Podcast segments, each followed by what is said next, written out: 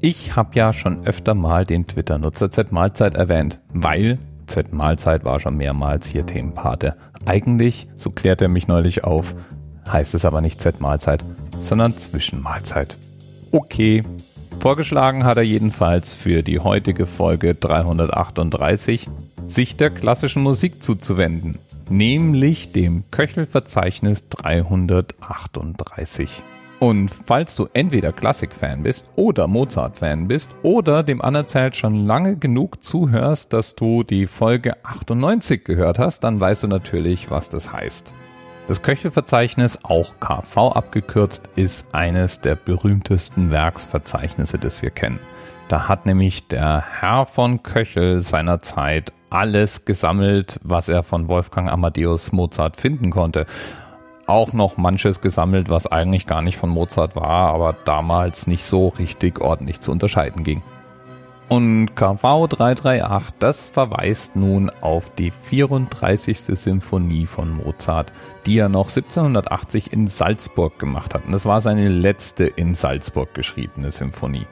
Mozart hatte sich nämlich mit dem Erzbischof überworfen und beschloss, aus Salzburg wegzuziehen und machte sich auf nach Wien. Dort wurde diese Symphonie dann auch ganz offiziell aufgeführt und es war sein erster öffentlicher Auftritt in Wien, seit er als Wunderkind dort herumgereicht worden war.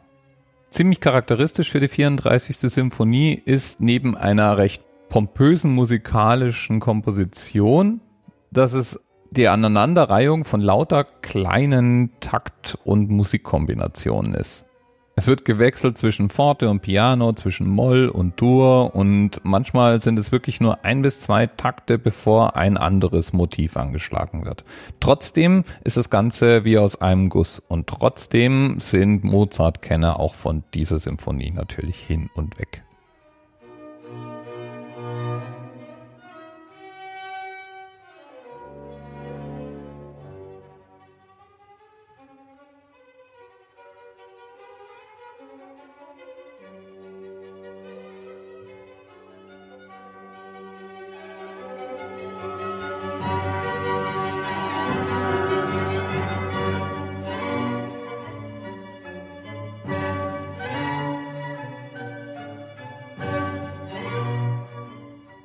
Ja irgendwie schon schön anzuhören.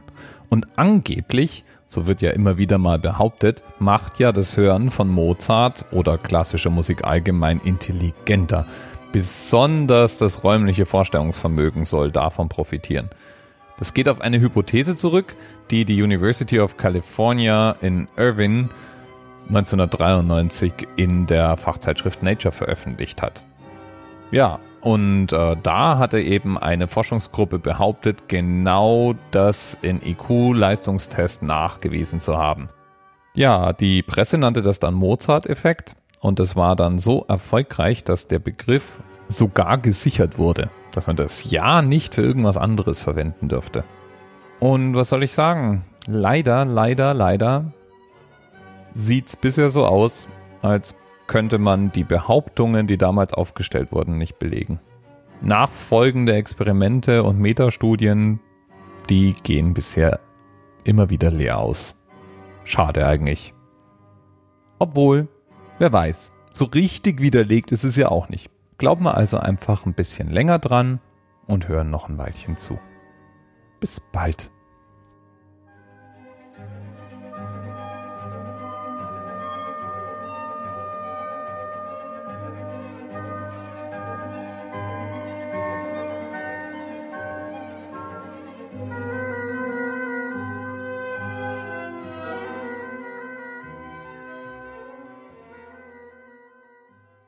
TMRS 10, 9, 8. The experience of 47 individual medical officers. Was hier über die Geheimzahl der Illuminaten steht. Und die 23. Und die 5. Wieso die 5? Die 5 ist die Quersumme von der 23.